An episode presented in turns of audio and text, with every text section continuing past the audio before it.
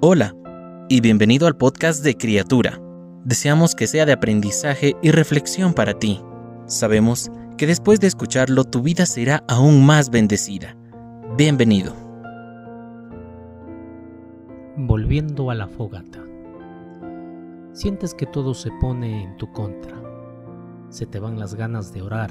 Poco a poco vas perdiendo el sabor de ser cristiano y disfrutar de tu estatus como tal. Tu vida se vuelve monótona. Pareciera que todo se vuelve una rutina y aquella relación que un día tuviste con Dios de a poco se fue apagando. Y es que es triste cuando se llega a un momento en donde las cosas ya no tienen el mismo valor, cuando lo espiritual ya no capta la atención y en donde lo secular te cautiva. Esos momentos en donde le estás dando más importancia a aquello que no edifica en lugar de aquello que te edifica.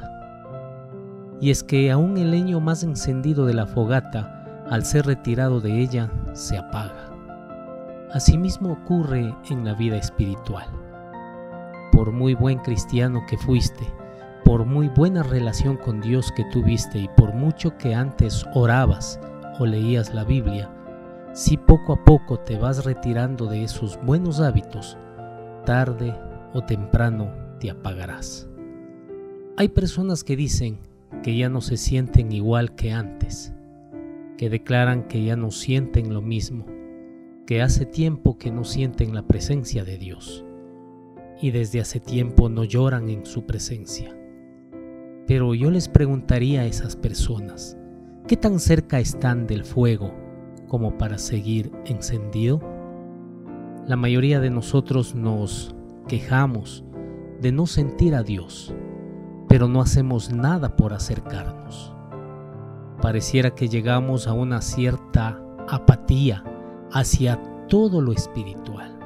Es como querer sentir lo mismo habiendo dejado de hacer lo que antes hacíamos. Queremos ver resultados iguales o mejores que antes, sin hacer lo que antes hacíamos. Hoy quiero invitarte a reflexionar y a pensar ¿Qué fue lo que hizo que salieras de la fogata? Que te mantenía encendido. Hoy te invito a reflexionar con toda sinceridad y humildad en qué momento dejaste de practicar aquellos hábitos que hacían que tu vida espiritual estuviera firme.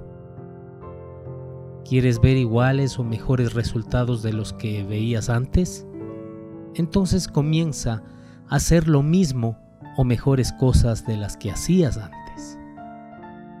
Alguien hasta este punto puede decir, yo ya no puedo regresar a lo que era antes. Yo te pregunto, antes de lo que eras, ¿antes pensaste que ibas a poder hacer lo que llegaste a hacer? Todo comienza con la disposición de corazón que tengas. Si realmente quieres, puedes porque Dios siempre ha estado dispuesto a mantener una relación personal contigo. La pregunta es, ¿tú realmente quieres mantener una relación personal con Dios? Es hora de hacer a un lado todo aquello que me evita estar cerca de Dios.